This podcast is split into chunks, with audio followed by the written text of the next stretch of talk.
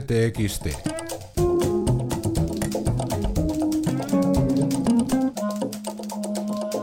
Podcast. En el 35 de CTXT при участии всех политических сил, этнических и религиозных. gegen Daesh in, ähm, im Irak die wesentliche Ursache dafür, dass die Türkei. Atención a los tambores de guerra híbrida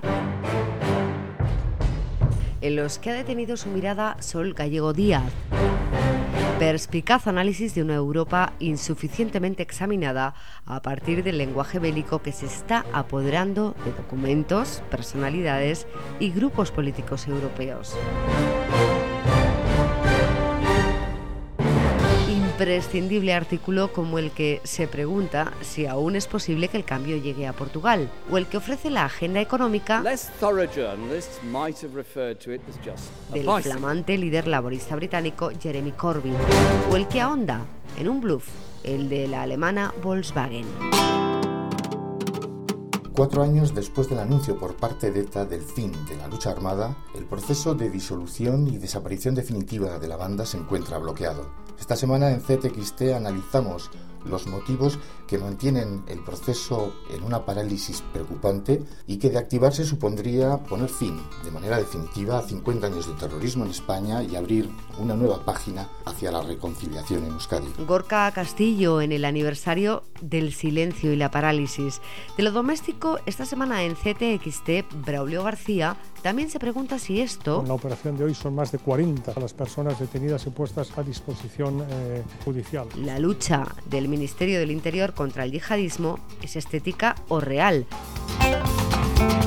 De la nueva izquierda entrevistamos al concejal de Economía en el Ayuntamiento de Madrid, Sánchez Mato, y a uno de los asesores económicos de Izquierda Unida, Eduardo Garzón.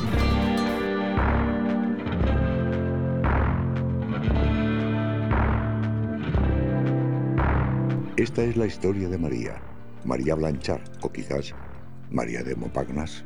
Yo no vengo aquí ni como crítico ni como conocedor de la obra de María Blanchard, sino como amigo de una sombra. En el apartado Culturas, imprescindible el documental de Gloria Crespo sobre la vida y obra de la pintora María Blanchard.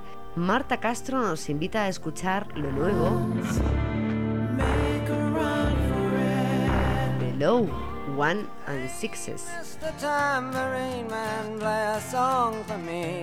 Con Alberto Manzano recorremos media vida de Bob Johnston, el productor musical de grandes como Leonard Cohen o Bob Dylan.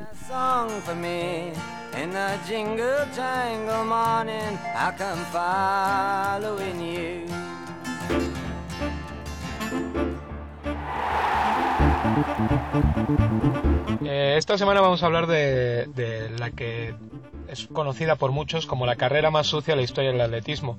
La final de los 100 metros lisos en, en los Juegos Olímpicos de Seúl en 1988 es recordada por casi todos por el doping, el positivo que, que dio Ben Johnson y por el escándalo que supuso. Fue casi como si a una gran parte de la opinión pública se le cayera eh, una venda de los ojos. Lo que Quizás menos gente sabe es que hasta seis de los ocho finalistas en, en aquella carrera dieron positivo antes o después de, de aquella prueba, entre ellos el archiconocido Carl Luis. Es la leyenda de Marcos Preda en deportes, que se completa con la colchonería de Uribarri e Euría y en polideportivo con el Mundial de Rugby o la siniestralidad del motociclismo.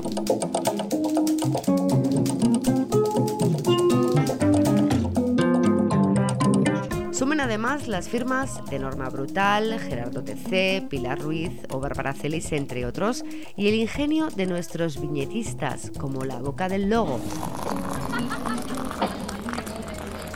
que desde esta semana nos invita a mantener el periodismo despierto.